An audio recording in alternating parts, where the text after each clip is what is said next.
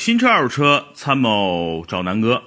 今天是周末啊，然后昨天呢，我们不是去想收一个 V 八的车嘛，然后呢，我就开着我们的南哥说车团队新来的这个泽宇同学啊，他的一台马自达阿特兹，然后我们去收车了。正好呢，也深度体验一下阿特兹在操控啊，在油耗上，在动力上啊，包括这个整个舒适性、舒适性上面的一些体验。啊，总的来说，我对那个车从最开始很期待，然后到最后觉得还是不是我的菜。然后呢，呃，中期原因我跟大家好好的聊一聊。昨天呢，我们是从北京南四环出发啊，就南哥公司是在北京总部基地，离那个北京世界公园很近，所以大家以后来北京旅游啊，比如说来这个世界公园啊，来这个汽车博物馆。可以找南哥喝喝茶啊，聊聊天儿，然后咱们这个线下好好的聊聊车，聊聊生活。另外呢，这个昨天我们不是从南四环出发，然后去北京的顺义啊，呃，差不多来回一百多公里。然后呢，我们开着这台阿特兹啊，我就直接开着车走了。这个车首先我说说，呃，先说总结性的东西，然后再跟大家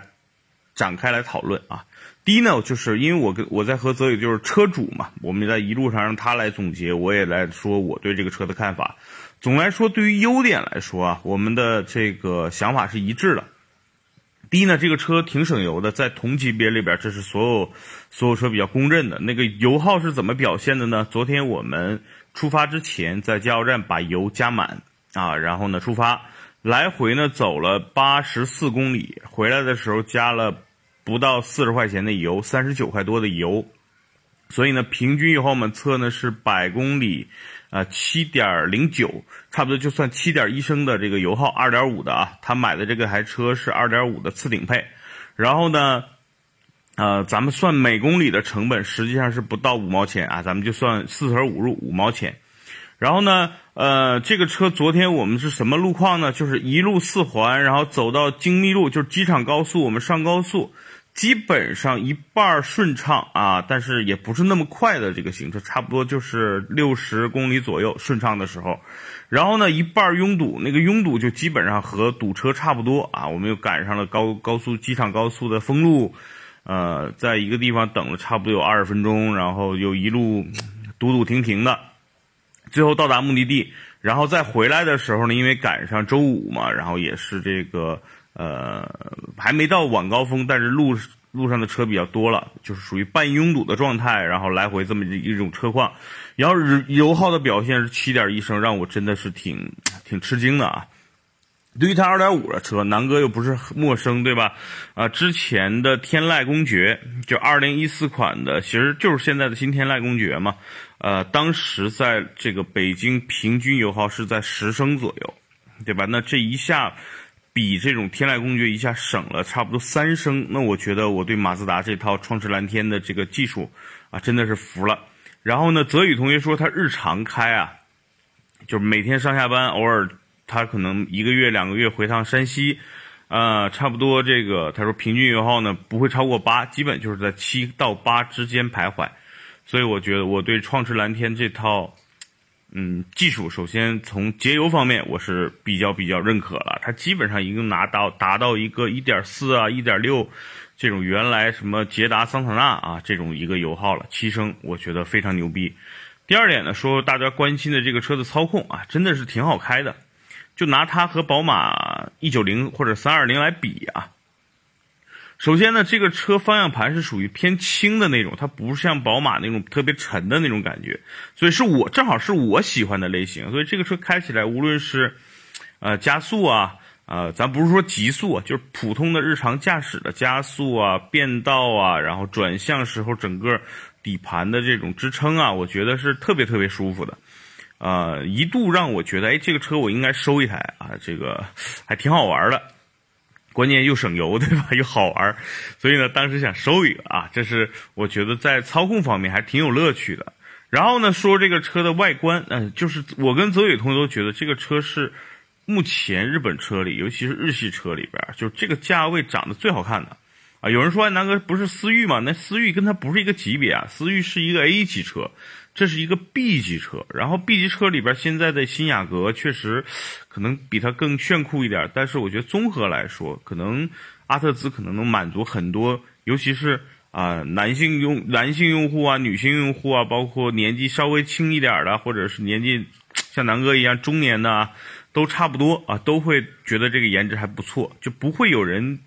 就是两极分化。你看有现在的新雅阁，就有的人觉得哇。这个车有点太时尚、太潮流了，然后有的人接受不了，对吧？呃，有的女孩可能很喜欢，有的男的说哇，这个车很娘，对吧？对于新雅阁，很多人是这种感觉。所以，像阿特兹这个车，目前来说，普遍对于颜值的认可还是不错的。然后内饰呢，经过这一年一年的这个提升，其实也不错了。因为马自达本来从从早我最早接触马自达，它就不是一个擅长于，呃，在内饰方面下功夫的一个品牌啊。那目前能做成。目前这个样子其实已经很不错，很不错了。啊，说了这么多优点，大家以为说，哎，南哥你是不是非常推荐我买这个车啊？不一定啊，且听我现在慢慢给大家分解。我觉得我跟这个车主对于这个车的不足的一些呃探讨。第一呢，就是说，呃，说到不足呢，就是一个车主也好，还是我也好，对这个车最大的一个呃觉得不满意的地方呢，就是噪音。泽宇同学说呢，是刚开始买这个车，因为他也是一个，这所谓对于他来说是一辆第一辆车，他跟他爱人的第一辆车，他们就觉得第一价格还行，然后的时候买了这个车，主要是好看嘛。当开这个车的时候，这个噪音他有的时候是接受不了的啊，确实声风噪很大，胎噪也很大。然后呢，这个开着这个车，尤其是时速超过了八十八十一百二，尤其跑高速的时候，确实很吵。啊，我的体验也一样，就是去年。啊，今年春节我在美国不是叫了个 Uber，然后正好来了个阿特兹，然后带着我，呃，在这个美国高速路上走了一段，哇，那个那个噪音，我坐在后排，当时我的兄弟给我打电话，我的这个说话就不由不由自主的就要 放大声音，然后昨天呢，我们在这个车上不是录了一些这个视频嘛，就是我一打开相机一说话，我就不由自主的要把声音调的很大，就把我自己的声音调到相对来说要大一点。啊，就是因为这个车整个的这个噪音控制确实是不好。一方面呢，是它现它现在用的这个韩泰轮胎是一个耐磨胎，那耐磨胎的噪音就比较大。第二呢，这个车对于风噪啊，对于整个发动机的这种隔音的处理，我觉得都相对来说差一点。所以总体来说，就是日常开零到六十，可能就每天上下班稍微有点堵车，城市路况还好，因为它这个噪音不明显。一旦啊上了高速，它那个风噪、胎噪就太明显了，尤其是走那种刚修的沥青路，地面的那个摩擦力比较大、声音比较大的那种那种公路啊，那你就会觉得我的妈呀，对吧？就就有点像开思域啊、开飞度的感觉了。所以对于一台 B 级车来说，这方面是我不能接受的啊。所以这也是我最后放弃不想买这个车的一个最重要的一个原因，就是这个车的隔音控制的不好。这是我觉得我跟车主达成的第一个共识啊，就是噪音不好。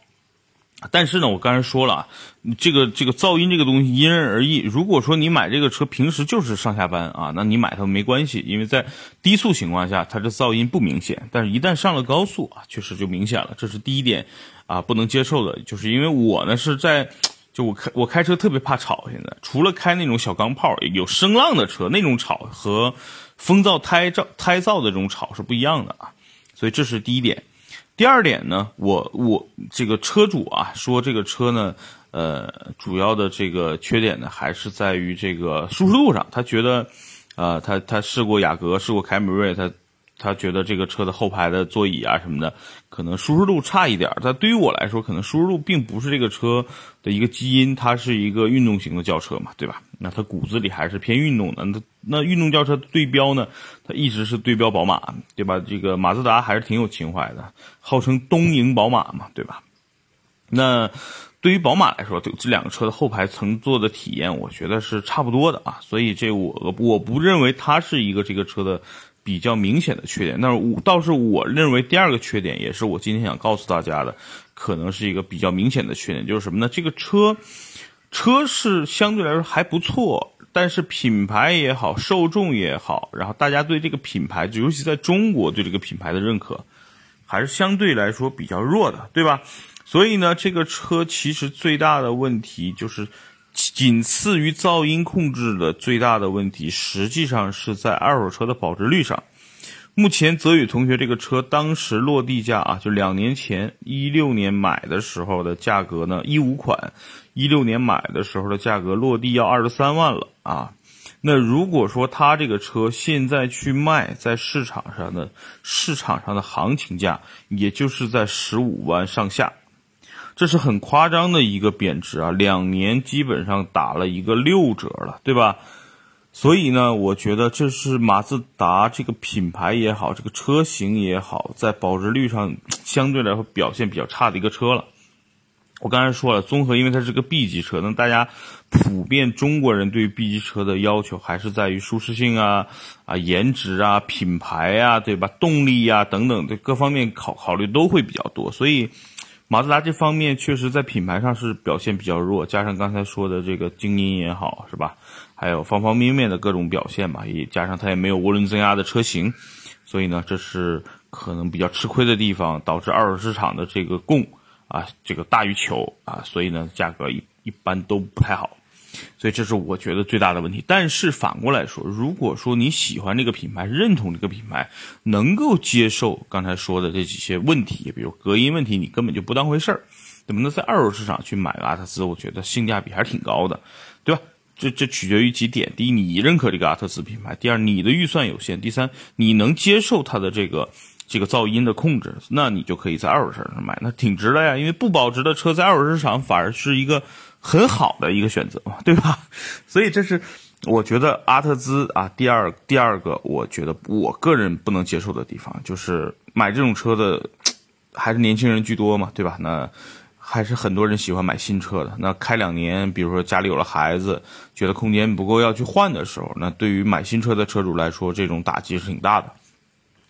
那第三点是什么呢？我个人觉得啊，就是在阿特兹，呃，在国内的一个目前的状况下，它。不太认可的一个原因，就是不是我个人不能接受，就是它的这个2.5的发动机，我觉得动力啊，在整个噪音啊，就是这个发动机的声音上，我觉得还行，就基本上和现在的最新款的凯美瑞在一个水平线上啊。新凯美瑞的发动机啊，各种参数也不错。然后这个阿特兹2.5的基本上和凯美瑞现在2.5的这个应该算是地表比较强的2.5的自然吸气的发动机，而且也算是比较节能的、节油的这么一个发动机，所以是在一个水平线上的。但是呢，在国内目前涡轮增压当道的今天啊，凯美瑞也好，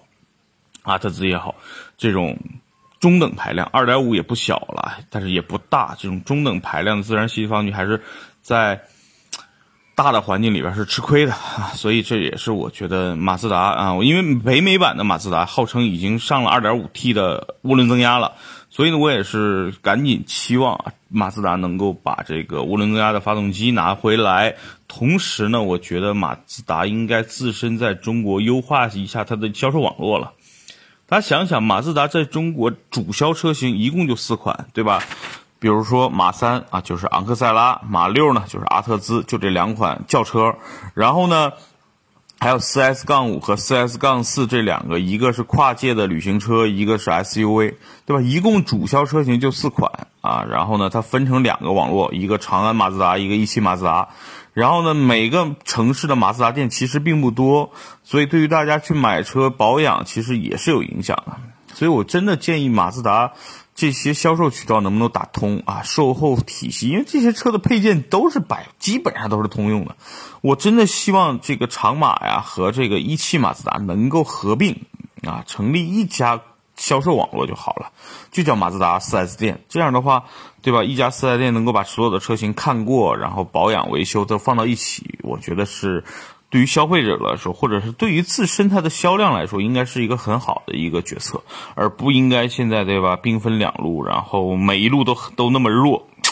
对吧？所以我觉得这是马自达在销售渠道一个问题。第二呢，就是刚才说的发动机的涡轮增压是不是要把2.0啊、2.5的这个涡轮增压赶紧上了？这样的话，在国内我觉得它才有竞争力。啊，提几个期望，就是说期望马自达阿特兹也好，还是整整体马自达目前所有的车型，真的是希望大家在这个啊隔音方面啊，马自达能够做得更优秀一点，然后在涡轮增压方面尽快的有一些尝试，在中国呢不要太晚于北美，因为北美的这个马自达本身也不是一个特销量特别好的车，对吧？我看了一下最新的阿特兹啊，就是在 2.5T 的这个车型，在北美的销售价格才两万一千刀，那基本上就跟凯美瑞是一个价格的，啊，希望在国内啊，这个 2.5T 的阿特兹如果上市了，千万别学雅阁啊，玩这种减配加价，好吧？希望阿特兹能够提升隔音、提升动力、增加涡轮增压、优化销售网络。这样的话，这台车才是很多人可以去选择的，好吧？这期关于阿特兹的优缺点，南哥啊，先说的是优点，然后说说缺点，然后我觉得大家可以等一等，因为这个马自达这两年的进步是还不错的啊，我真的是。觉得这个这个品牌或者这个车型会越来越好，只不过大家可以等一等。像现在什么车值得入手？我觉得，CS 杠五跟阿特兹这两个车是比较值得入手的，因为那个昂克赛拉毕竟空间比较小，然后价格卖的还有点贵啊。这个对于一个 A 级车的选择，我觉得它性价比甚至不如思域。那对于 B 级车来说，阿特兹我觉得是整体来说还可以的。如果你能接受它的这个，呃，噪音的控制，那我觉得它是值得入手的。那目前我觉得这个马自达体系里边最好看的车是 CS 杠五，呃，我也是可能如果说真的让我买一台马自达的车，我有可能下手的是 CS 杠五，因为 CS 杠五的前脸现在已经保持整个家族跟。北美版的 CS 杠九是一样的这种前脸了，所以整个颜值内饰还是不错的。我更喜欢 CS 杠五，